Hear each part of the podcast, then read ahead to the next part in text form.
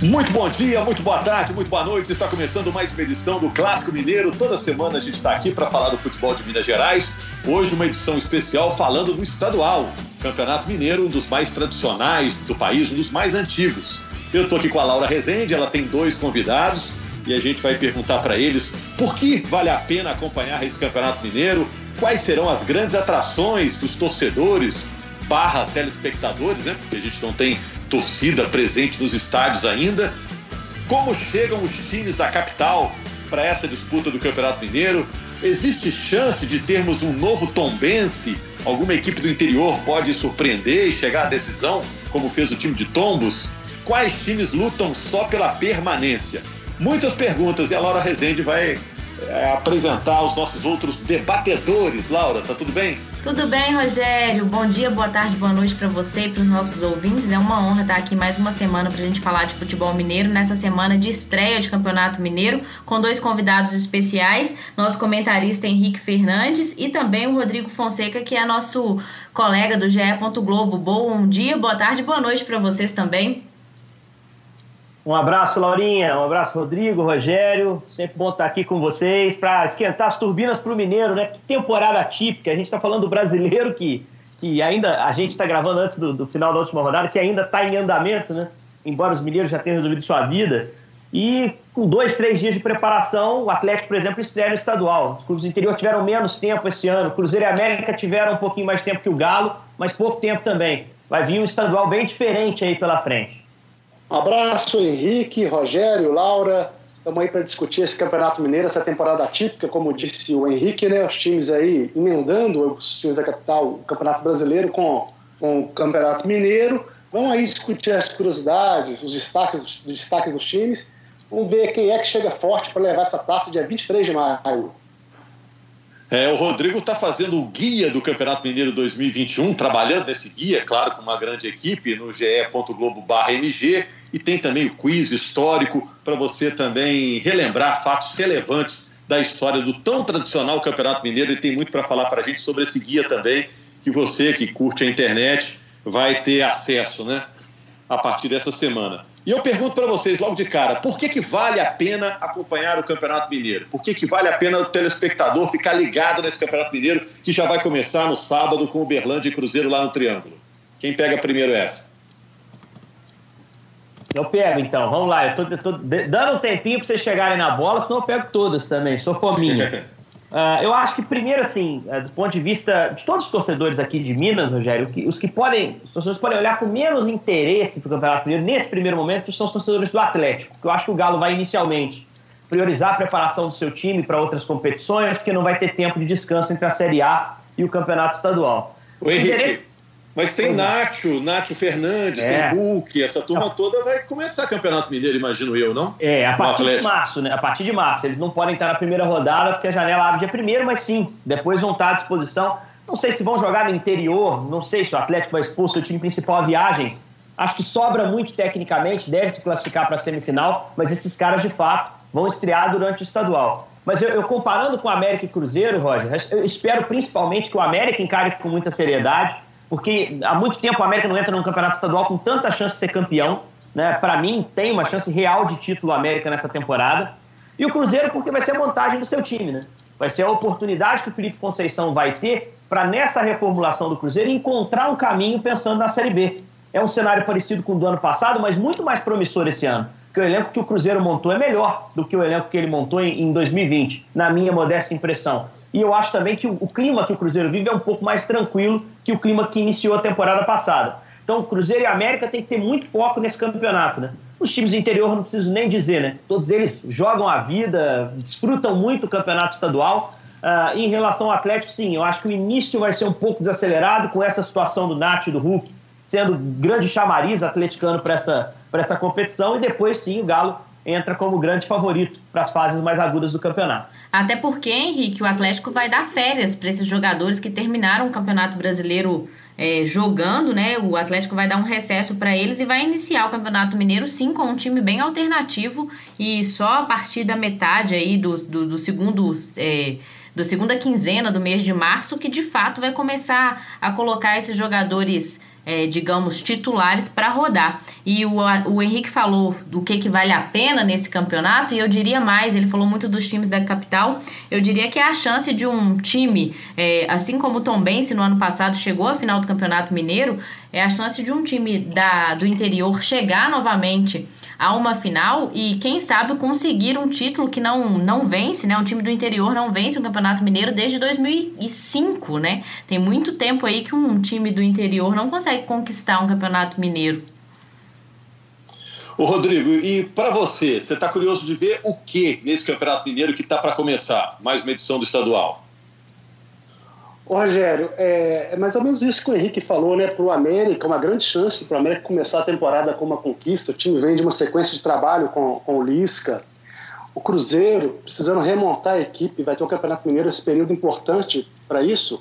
E a competição também é importante para o Atlético, porque está chegando um treinador novo aí, né? Está indefinido ainda, mas vai chegar um treinador novo. Em abril já tem a Libertadores. É o momento dele poder fazer esse ajuste final para o time poder é, disputar a fase de grupo grupos da Libertadores. E no, no, interior temos coisas interessantes. Aí tem alguns times que estão apostando alto aí para tentar repetir a façanha do Tombense. O, o próprio Tombense, a Caldense também está falando em vir forte no, no, campeonato.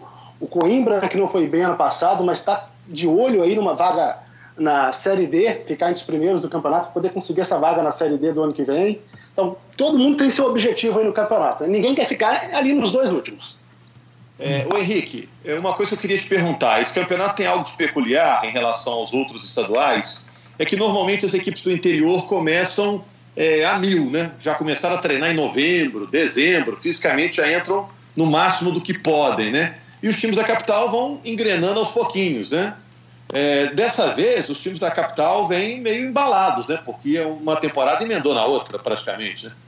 É, embalados, mas cansados também, né? E se reformulando com. trocando o pneu com o carro andando, como o pessoal gosta de falar, né?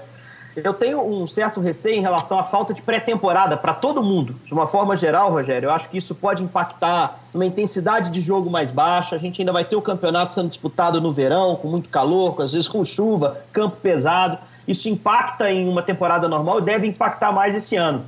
E eu acho que o interior esse ano, embora concorde com o Rodrigo, algumas equipes se montaram de forma legal, assim a gente vai poder ver alguns bons jogadores no campeonato, mas o, os times do interior sofreram muito com a pandemia, mais do que time de Série A, Série B e até Série C, né?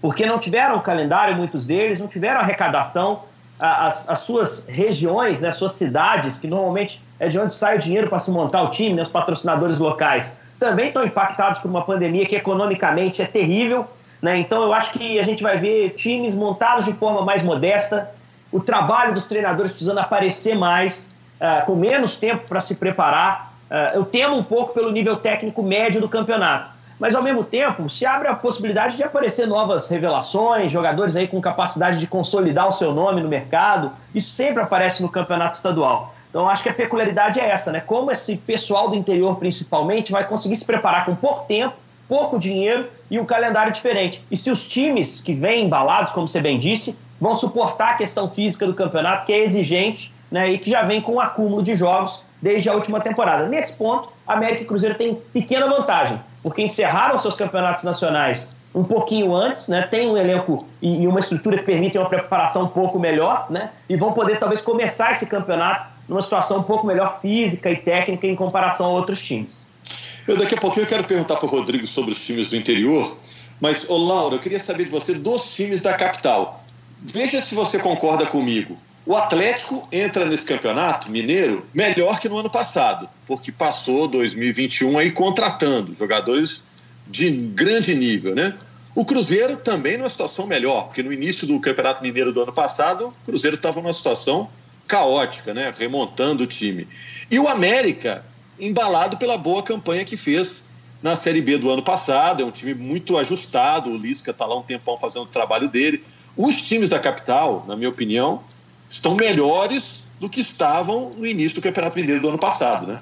Eu concordo sem dúvida, sem dúvida com você, Rogério. É, ano passado o Cruzeiro iniciou o Campeonato Mineiro é, montando o time, né? Eu lembro que no início é, o Cruzeiro entrou, o primeiro jogo foi contra o Boa Esporte, o Cruzeiro ganha de 2 a 0 mas com o elenco praticamente todo da sua base. Estava é, iniciando a temporada ainda num, numa incerteza, numa temporada cheia de incerteza, tanto é que o Cruzeiro não consegue classificar para a fase semifinal do campeonato, fica de fora depois de longos anos, é, classificando sempre para a fase decisiva do estadual. O América, diferente, foi bem no campeonato ano passado, chega na fase decisiva, é, mas acaba ficando, tropeçando ali na semifinal para o Atlético, que acaba é, sendo campeão ano passado. Apesar de tudo isso, o Cruzeiro, Atlético e América para mim, são favoritos a conseguirem é, chegar entre os quatro primeiros este ano no Campeonato Mineiro. É, Atlético, sem sombra de dúvida, para mim é o grande favorito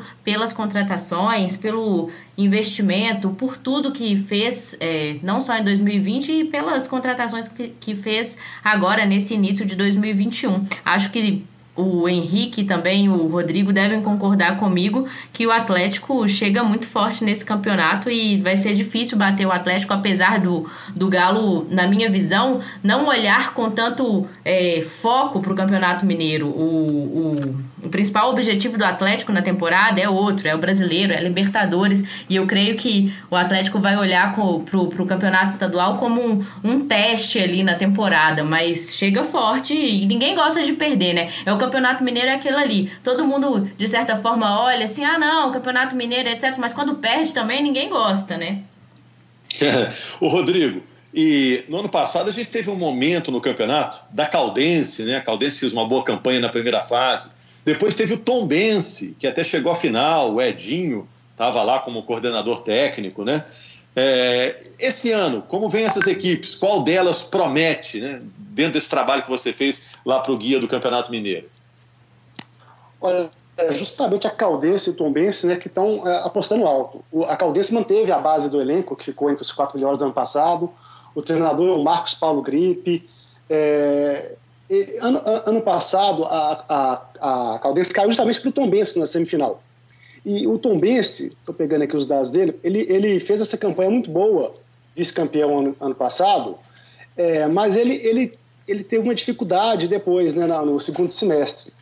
A, a manutenção do time, o destaque, é o Rubens, que foi o, o artilheiro do campeonato, ele está mantido na equipe, segue como a aposta do, do Tom Benz para esse campeonato.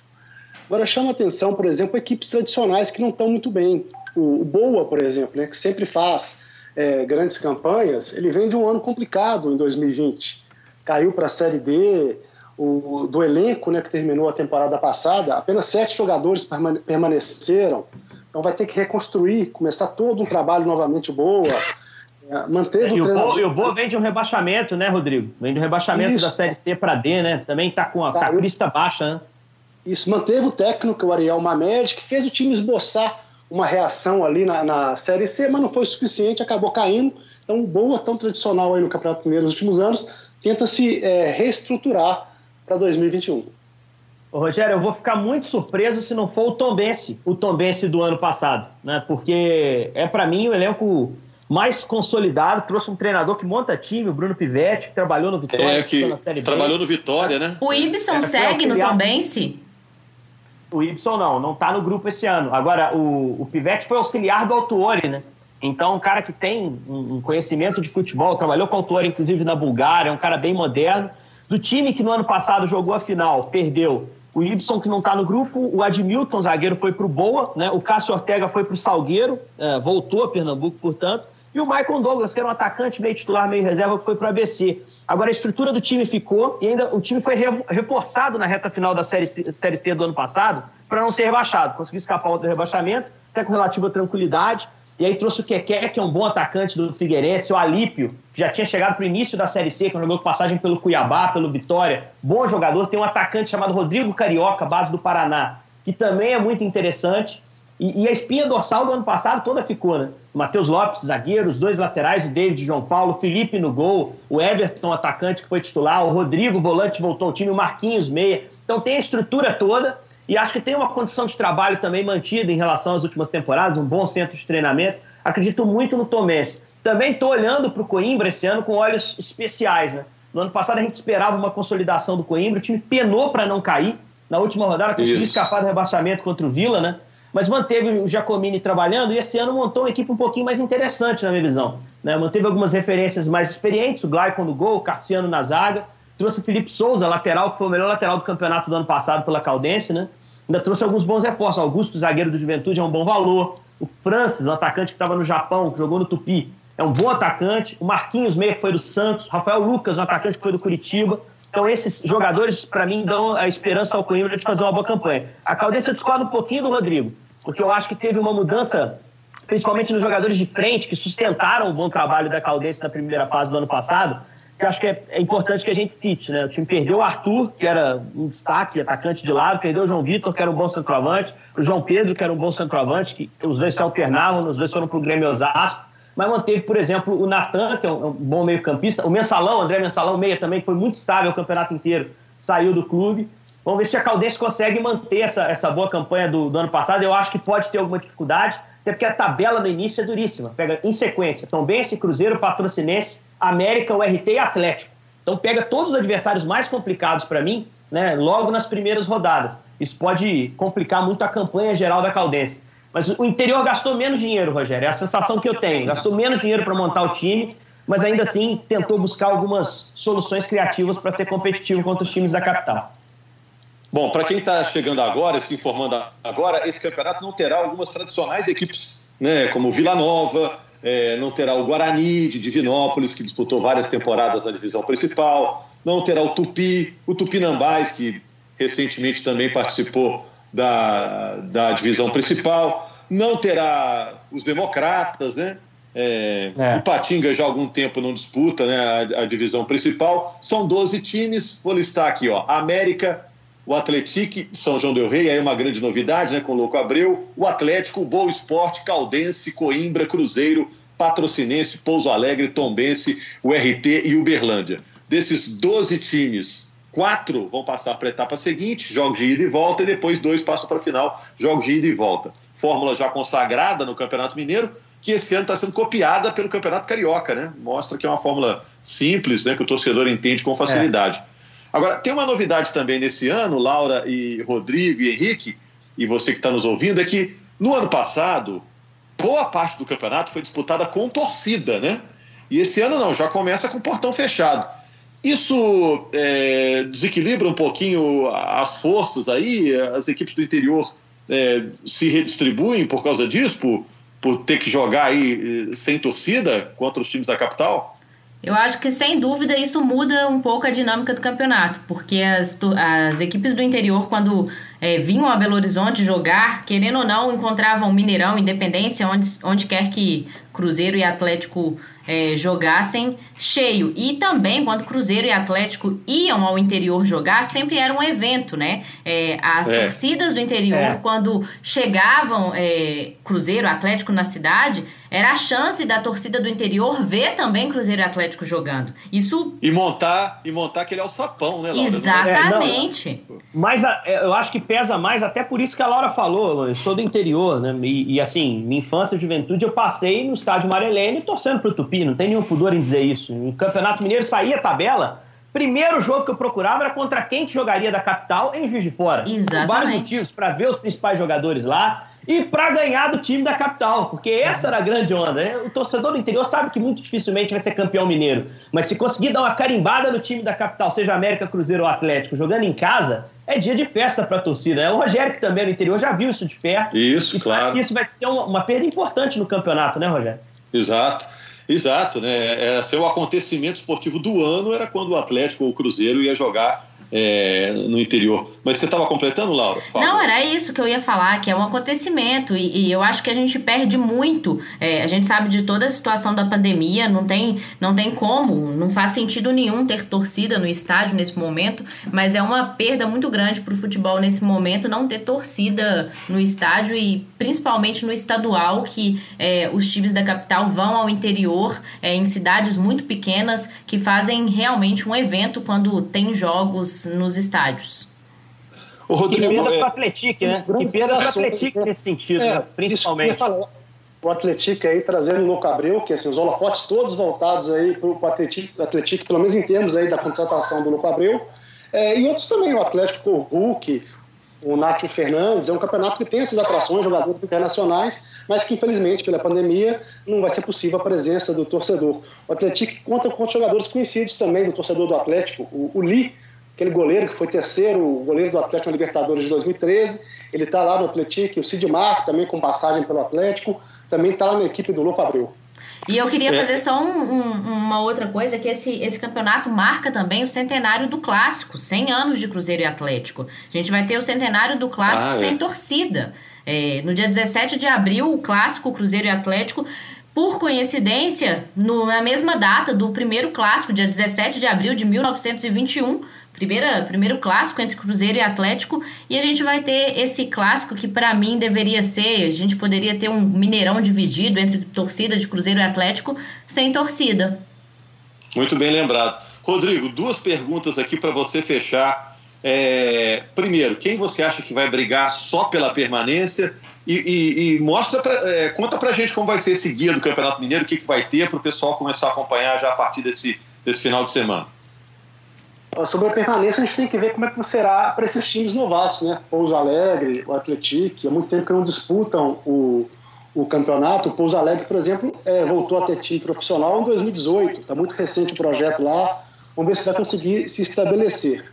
E nesse guia, Rogério, a gente vai ter um pouquinho aí de cada clube, como se preparou o time base, quem é o destaque da equipe. Você vai poder conhecer o estádio onde ele manda os jogos. E temos também um quiz com perguntas históricas sobre cada time, uma curiosidade sobre cada time na história do campeonato. O torcedor vai poder participar e aí, quem sabe, acertar né, um pouquinho da história dos clubes no Campeonato Mineiro.